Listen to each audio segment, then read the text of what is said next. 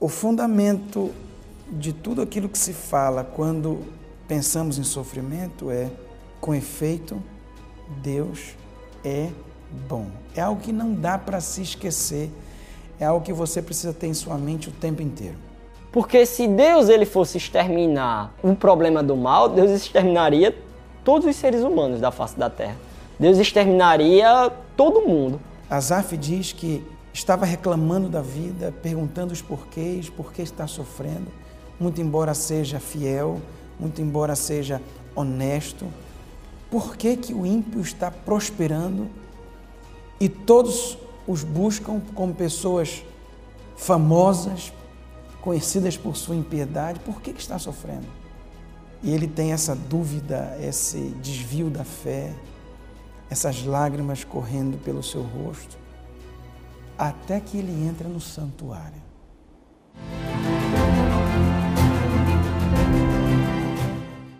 O Babilônia era diferente. Ele vinha para mostrar o, seu, o medo, o pavor, o terror, a dureza dele. E Deus usa esse tipo de gente como elemento de justiça para fazer justiça no meio do povo de Israel. Abacuque, deixa eu ser Deus, você falou demais.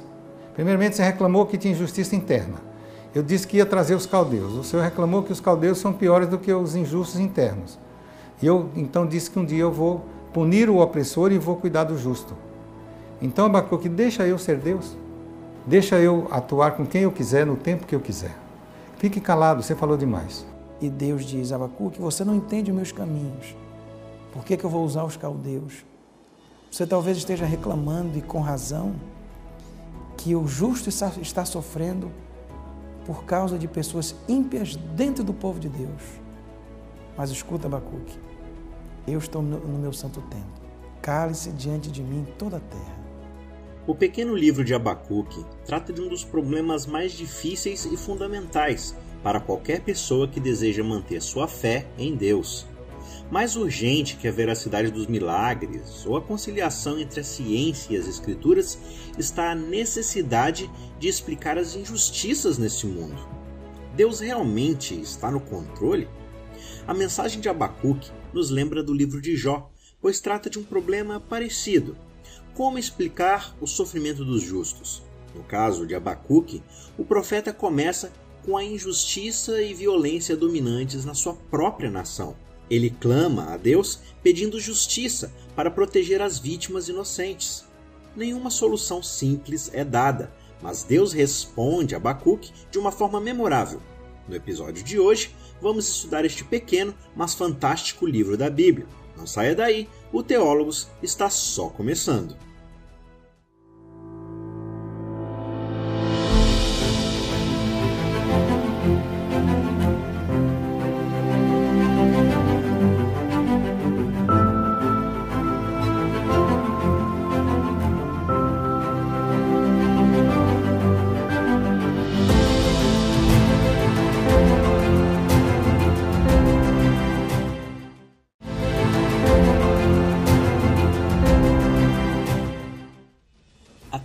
Senhor, clamarei eu, e tu não me escutarás? Gritar-te-ei violência, e não salvarás?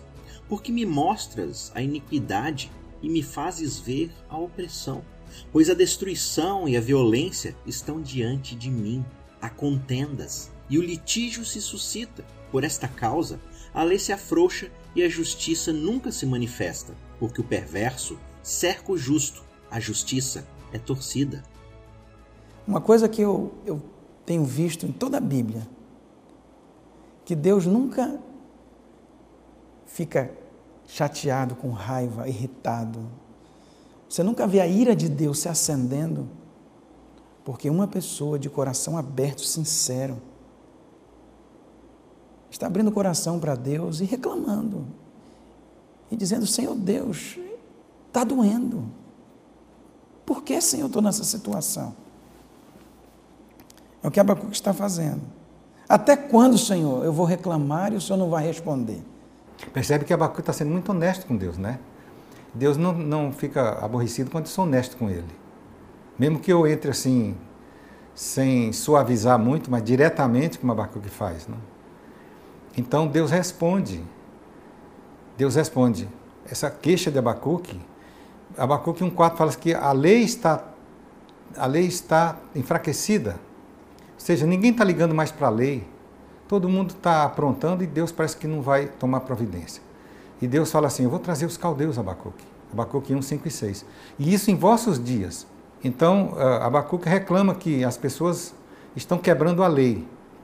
Você vê, o reinado de Joaquim foi péssimo. Joaquim foi um rei idólatra, sanguinário, matou um profeta que pegou no pé dele, o profeta Urias, não prestou atenção nas palavras do próprio Jeremias, que deve ter sido contemporâneo de Abacuque. Esse rei aí, ele queimou o livro de, de Jeremias. Então, esses ímpios que torcem a lei, que quebram a lei, parece que Abacuque tem em mente o rei Joaquim, os príncipes e os maus em Judá. O, o livro de Abacuque, ele está muito atual porque, às vezes, hoje a gente pergunta também assim, Senhor, até quando o Senhor não vai tomar providência? Parece que as pessoas do mal é que estão se dando bem, as pessoas desonestas, os, os violentos, as pessoas boas. Então, essas é que estão sofrendo na mão das pessoas ruins. E Deus escuta Abacuque. E Deus escuta, mesmo quando achamos que Ele não está escutando, Deus escuta. E a reclamação dele pode ser a sua, ou você pode ter outras, outras, outros motivos pelos quais conversar com Deus e abrir seu coração para Ele e falar das suas angústias. A verdade é: sofrimento existe, e se você nunca passou por ele, você vai passar se você está passando, o sofrimento também vai passar. A realidade é que você pode abrir o coração a Deus como Abacuque abriu. E por mais que pareça que Deus não responde, Ele vai responder como respondeu nos versos seguintes para Abacuque. E Deus responde de uma maneira muito interessante. Quando Abacuque diz a violência, a injustiça está acontecendo aqui dentro do povo de Deus, Deus responde assim: Abacuque, espere, eu vou enviar os caldeus, eu vou enviar os babilônios com meus elementos de justiça para exterminar essa pecaminosidade, essa injustiça que está acontecendo, e eu vou libertar a viúva, o opresso. Eu vou enviar os caldeus para ser meu elemento de justiça. Os seus cavalos são mais ligeiros do que os leopardos, mais ferozes do que os lobos ao anoitecer. São seus cavaleiros, que se espalham por toda parte. Sim, os seus cavaleiros chegam de longe, voam como águia que se precipita a devorar. Eles todos vêm para fazer violência. O seu rosto suspira por seguir avante. Eles reúnem os cativos como areia. Só que dá um nó na cabeça de Abacuque, porque ele fala assim: Mas Senhor, os caldeus não.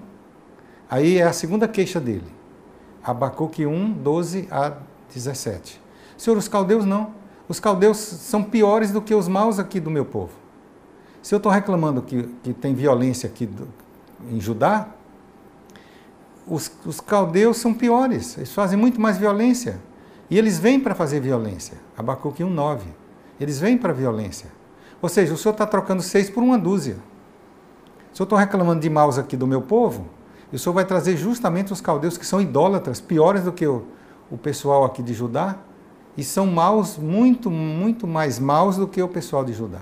Deus está usando um povo babilônio que é extremamente cruel, que faziam as alianças mais terríveis que, que, que nós conhecemos. A aliança do, dos babilônios e dos assírios era mais ou menos assim: olha, veja, eu matei todo mundo, eu destruí tudo, agora você me obedece. Já a aliança hitita era diferente. É, ele dizia: Eu vim, te salvei, cuidei de você, agora me obedeça porque você me ama. O Babilônia era diferente. Ele vinha para mostrar o, seu, o medo, o pavor, o terror, a dureza dele. E Deus usa esse tipo de gente como elemento de justiça para fazer justiça no meio do povo de Israel. E Deus sabe disso e ele fala sobre isso. Qual é a, a, a resposta de, de Abacuque. Deus, o senhor está entendendo direito o que está dizendo? Está fora do ar? Senhor vai trazer os caldeus, aquele povo iníquo, que faz escalpo das pessoas, que enterra a gente viva, que crucifica as pessoas é, em, em, em estacas no meio do deserto, deixa as pessoas morrer ao relento. Esse povo cruel, mau, até o cavalo que é manso, o Senhor diz que é como leopardo que vem destruindo, soldado de violência. Senhor, o Senhor está entendendo o que o Senhor está dizendo? Vai usar essa, esse povo bruto para trazer justiça para dentro do teu povo. E mais uma vez, Deus não se importa com a sinceridade do coração. O que Ele odeia muitas vezes são palavras bonitas que saem de um coração hipócrita. E a resposta de Deus, muitas vezes, é a resposta que recebemos. Deus faz coisas que nós não entendemos. Por quê? Porque, Senhor, o Senhor vai usar essa instrumentalidade para resolver esse problema. A forma de Deus em lidar com a humanidade não pode ser expressada em fórmulas. Sua lógica está além da compreensão humana. Abacuque tenta impressionar a Deus descrevendo a tirania dos caldeus, mas o Senhor responde ao profeta de uma forma inesperada, ordenando que ele apenas registrasse a seguinte mensagem: O Senhor me respondeu e disse: Escreve a visão, grava sobre tábuas, para que a possa ler até quem passar correndo. Porque a visão ainda está para cumprir-se no tempo determinado, mas se apressa para o fim e não falhará. Se tardar, espera-o, porque certamente virá, não tardará. Eis o soberbo, sua alma não é reta nele, mas o justo viverá pela sua fé. Deus fala assim, Abacuque, é, escreve a visão. Se a visão demorar, fica tranquilo, ela vai se cumprir. Essa visão deve ser a chegada dos babilônios, que Deus vai punir os maus. Escreve numa tábua, deve ser uma ardósia, né, uma pedra ardósia, para que a pessoa que passa correndo possa ler. E o que, que tinha na tábua? Deve ser o que tem Abacuque 2,4. Eis o soberbo, eis o arrogante, podia ter traduzido. A sua alma não é reta nele. Essa expressão, sua alma não é reta nele, pode ser entendida assim. Eis, eis que ele está soberbo, está inchado. Ele não pensa direito. Mas o justo viverá por sua emuná. Primeira resposta de Deus a Abacuque, Abacuque não gostou, não entendeu e ficou reclamando das, dos métodos divinos. E a primeira resposta de Deus é Abacuque: o justo vive pela fé. Aguarde. Aguarde. A palavra emuná pode ser traduzida na Bíblia e geralmente é traduzida como fidelidade, mas também ela pode ter um lance de fé. Parece que Abacuque é exceção. De 49 vezes que usa emuná no Antigo Testamento, 48 estão bem traduzidas por fidelidade. Por exemplo, tem alguns salmos que falam assim: Grande é, ó Deus, ou Javé, a tua emuná. Eu não posso traduzir grande é Javé a tua fé, porque Deus não precisa de fé. Fé é certeza de coisas que se não veem, de coisas que se esperam. Deus vê todas as coisas, não? Parece que em Abacuque, emuná, estaria mais para a fé. Porque o justo, se é, já é declarado justo, é porque já anda em fidelidade. Ele já faz as coisas direito. Mas aí o paradoxo é o seguinte: se eu faço tudo que é direito, por que, que eu estou sofrendo na mão do ímpio? Então, quando você faz tudo que é certo e aparentemente parece que não compensa ser bom, compensa ser justo, você precisa de algo mais do que a fidelidade, você precisa de uma fé incondicional em Deus, sabendo que Ele está cuidando de você, que Ele está atento à situação de injustiça. É como se Deus falasse: Eis que Ele está enfermo, Ele está soberbo, Ele pensa que pode fazer as coisas e não vai acontecer nada. Primeiramente, o soberbo aí podia ser o rei Joaquim, que quebrou a Torá e ele não iria viver. Mas o justo, as pessoas que seguem a vontade de Deus, como por exemplo Daniel, foi levado para a Babilônia, os colegas dele, Deus cuidou deles. Mas o rei Joaquim foi capturado em batalha para ser levado à Babilônia e ele não chegou lá, parece que morreu no caminho, apanhando de maus tratos, não? Jeremias tinha feito uma profecia sobre Joaquim que ele morreria e seria sepultado como um jumento. Ou seja, ninguém daria um sepultamento digno a ele. Talvez ele morreu caminhando para a Babilônia, não chegou lá. Ou seja, o soberbo não vive, mas o justo, pessoa que confia em Deus, que tem emuná em Deus, ele, Deus vai cuidar dele, como cuidou de Daniel. Você também vê um lance aí, é o seguinte, quando os babilônios vêm, faz pior do que Joaquim. Aí parece que o profeta teria adaptado sua mensagem original contra Joaquim contra a Babilônia. Na maneira como o livro está hoje, esse eis o soberbo, sua alma não reta nele, mas justo verá por sua fé, pode ser entendido o soberbo segundo, quer dizer, a Babilônia. A Babilônia desapareceria, mas o justo, Judá, Deus traria do cativeiro e existe até hoje, que é a moderna nação de Israel, descendente de Judá que volta do cativeiro. Não? Ou seja, Deus está dizendo: eu vou punir Judá, mas o Babilônia vai fazer pior do que os maus em Judá, então eu vou acabar com ele também. O, profeta parece que acredita que vai acontecer assim. Primeiro, reclamou de injustiça interna. Parece que Deus não pune os maus em Judá. Depois Deus fala, vou trazer a Babilônia. Mas o profeta diz, a Babilônia não, Senhor, é pior do que os maus em Judá. Então Deus fala, como a Babilônia vai ser é, violenta, pior, e continuará, na, será idólatra pior do que Judá, eu vou acabar com eles também, como acabou. A Babilônia não existe mais, mas Judá existe até hoje. Existem dois aspectos a serem levantados na resposta de Deus a Abacuque. O primeiro é de que o mal em si é autodestrutivo. O ser humano que escolhe pecar recebe o mal como consequência do que o pecado traz. Mas o segundo aspecto parece ficar sem resposta. E quantas pessoas justas? Por que elas têm que sofrer? Deus não diz a razão. Ao invés disso, ele simplesmente declara que o sofredor justo deve viver pela fé. E o livro depois avança aí no capítulo 2, 6 em diante, com uma série de cinco ais. Ai de você que faz isso, ai de você que faz aquilo. É, essa é uma maneira do profeta chamar atenção a alguém que está errado e dizer assim: se você não mudar, você vai morrer. Esse ai vem do, do, do elemento fúnebre. Então o judeu chorava não ai, mas oi. No hebraico está oi, não ai. Foi trazido como ai, não? Então o judeu chorava oi, oi, oi, minha mãe, oi, minha mãe, oi, meu pai. O profeta pega o elemento fúnebre e lança na pregação dele. Ou seja, ele encontra um ímpio, está aprontando, está matando gente inocente, está roubando, e, fala, e, começa como que falando, chorando para ele. Falando, se você não mudar, você é um homem morto. Eu já vou chorar a sua morte, você ainda estando vivo. Porque se você não muda, você, Deus vai pôr a mão em você. Então tem cinco ais contra um opressor. Parece que o opressor, primeiramente, era o rei Joaquim. Mas depois que os babilônios chegaram e fizeram pior do que Joaquim, então os ais foram adaptados contra a Babilônia. Os ais é uma certeza que o profeta tem que Deus vai castigar o, o opressor e vai cuidar das pessoas justas. Logo depois, ele vai falar, muitos usam esse texto para falar sobre idolatria, mas esse texto está falando sobre a inutilidade de ir atrás de outros deuses para suprir as respostas para o seu próprio sofrimento. Outras religiões, outros deuses, outras maneiras. Que aproveita o ídolo visto que o seu artífice o esculpiu, e a imagem de fundição, mestra de mentiras, para que o artífice confie na obra fazendo ídolos mudos? Ai daquele que diz à madeira: acorda, e a pedra muda: desperta. Pode o ídolo ensinar? Eis que está coberto de ouro e de prata, mas no seu interior não há fôlego nenhum. Duas partes da resposta de Deus a Abacuque. Abacuque, você não entende os meus caminhos, Abacuque. Eu vou usar os, os caldeus. Você não entende. Por favor, primeiro, confie em mim. O justo pela fé vive.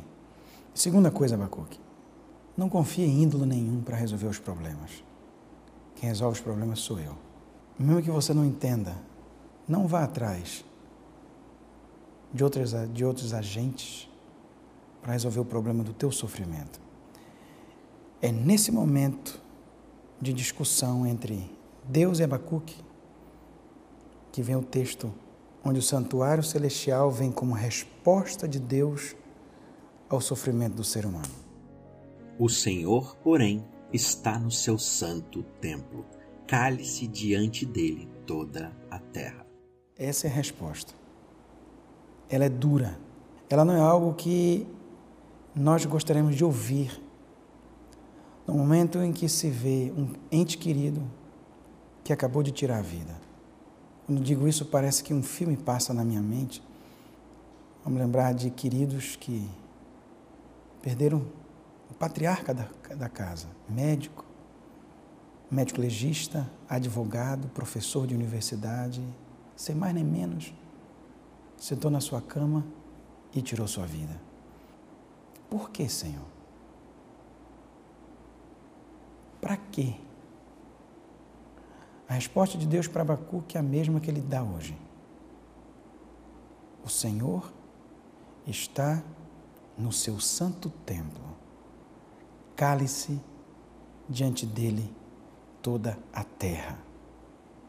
Algumas pessoas usam esse texto para ter reverência ao silêncio dentro da igreja. Mas esse texto está dizendo outra coisa. Ele está dizendo que Deus está no seu santuário celestial, na sua habitação, no seu comando, na sua casa de comando do universo. E se Ele está em controle, todos nós precisamos nos silenciar, porque Ele sabe o que está fazendo, Ele sabe o rumo da história, Ele conhece o final. E Ele, na sua infinita sabedoria, quer dizer: Filho, confie em mim. Abacuque, deixa eu ser Deus, você falou demais. Primeiramente, você reclamou que tinha injustiça interna. Eu disse que ia trazer os caldeus. O Senhor reclamou que os caldeus são piores do que os injustos internos. E eu então disse que um dia eu vou punir o opressor e vou cuidar do justo. Então, Abacuque, deixa eu ser Deus. Deixa eu atuar com quem eu quiser, no tempo que eu quiser. Fique calado, você falou demais. Então, quando você estiver sofrendo, faça uma pergunta. Por quê? Às vezes eu acho a resposta. Não é às vezes a minha qualidade de vida, eu como coisa que não devia, não, não descanso como deveria, então às vezes eu pego uma doença. Mas às vezes eu faço tudo certo e fico doente. Quando você estiver sofrendo, faça outra pergunta. Para quê? Às vezes eu vou descobrir. Deus quer me, me, me, tornar mais sensível, mais humilde, menos arrogante, me deixar então sofrer. E às vezes, quando você faz a pergunta por quê e para quê e não tem resposta, tenha emunar. Acredite o seguinte: Deus está vendo. Eu não estou entendendo nada porque estou sofrendo. Mas faça como Jó, eu sei que meu redentor vive, ele está vendo a situação. E se não for nessa vida, na outra ele vai punir quem me fez o mal e vai me recompensar. Então, eu devo confiar em Deus nos dias bons e nos dias maus, nos dias ensolarados, nos dias chuvosos. Eu devo ter fé em Deus, mas uma fé que crê e se entrega. Esse silêncio que Deus pede não é o silêncio de um feitor de escravos que vê um escravo apanhando e diga: fique calado mas é o silêncio que um pai pede a um filho para deitar no seu colo e chorar de mansinho. É o silêncio de alguém que encontra paz no único lugar possível, que é no colo de Jesus Cristo, nos braços de Deus. Quando ele diz, o Senhor está no seu santo templo, ele está dizendo, eu tenho o controle da história. O mal vai ter fim.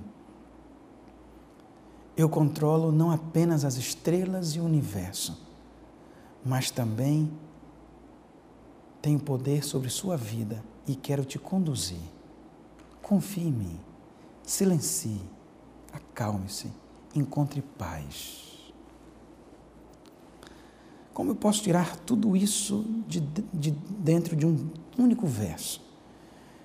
É porque esse verso nada mais é do que o resumo de outros lugares na Bíblia onde você encontra Deus do seu santuário, do seu templo, sentado no seu trono, agindo.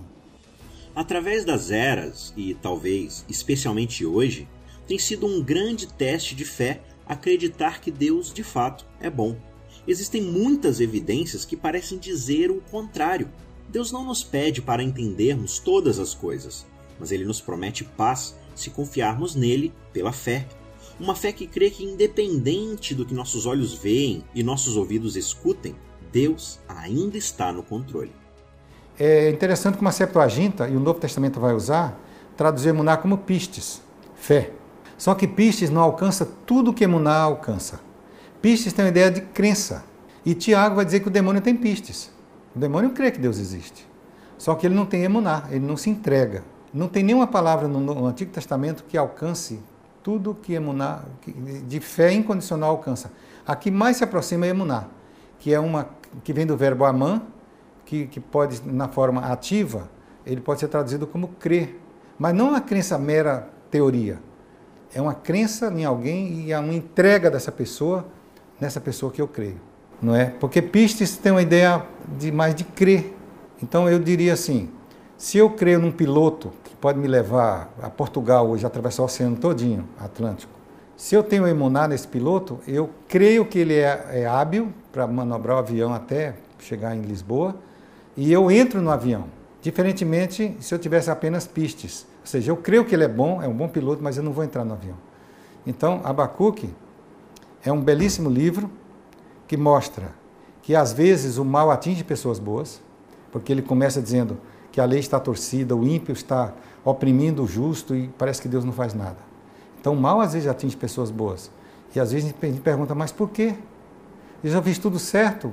Eu devia estar recebendo saúde, recebendo dinheiro, emprego, boa vida familiar, mas às vezes você segue a Deus e, e vem desemprego, vem doença, tudo.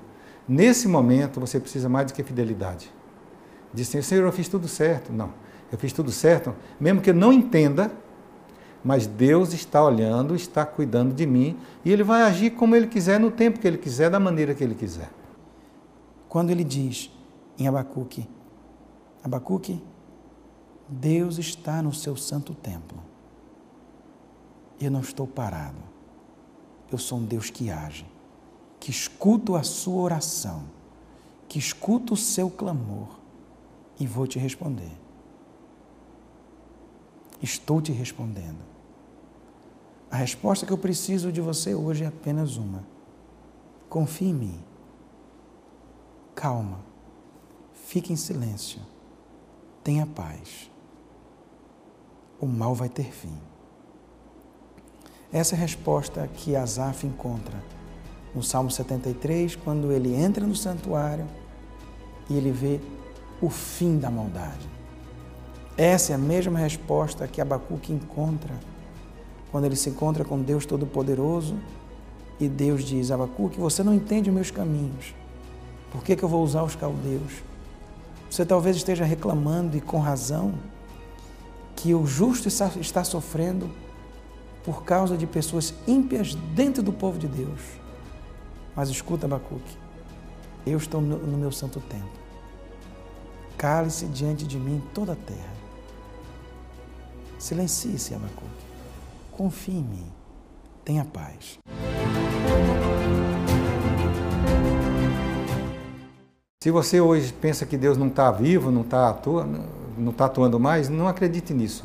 Ele está vendo a situação, ele vai agir como ele achar melhor, no tempo que ele achar melhor. Deus está vivo, ele está vendo toda a injustiça que fazem contra a gente. E ele vai agir como ele, como ele achar melhor.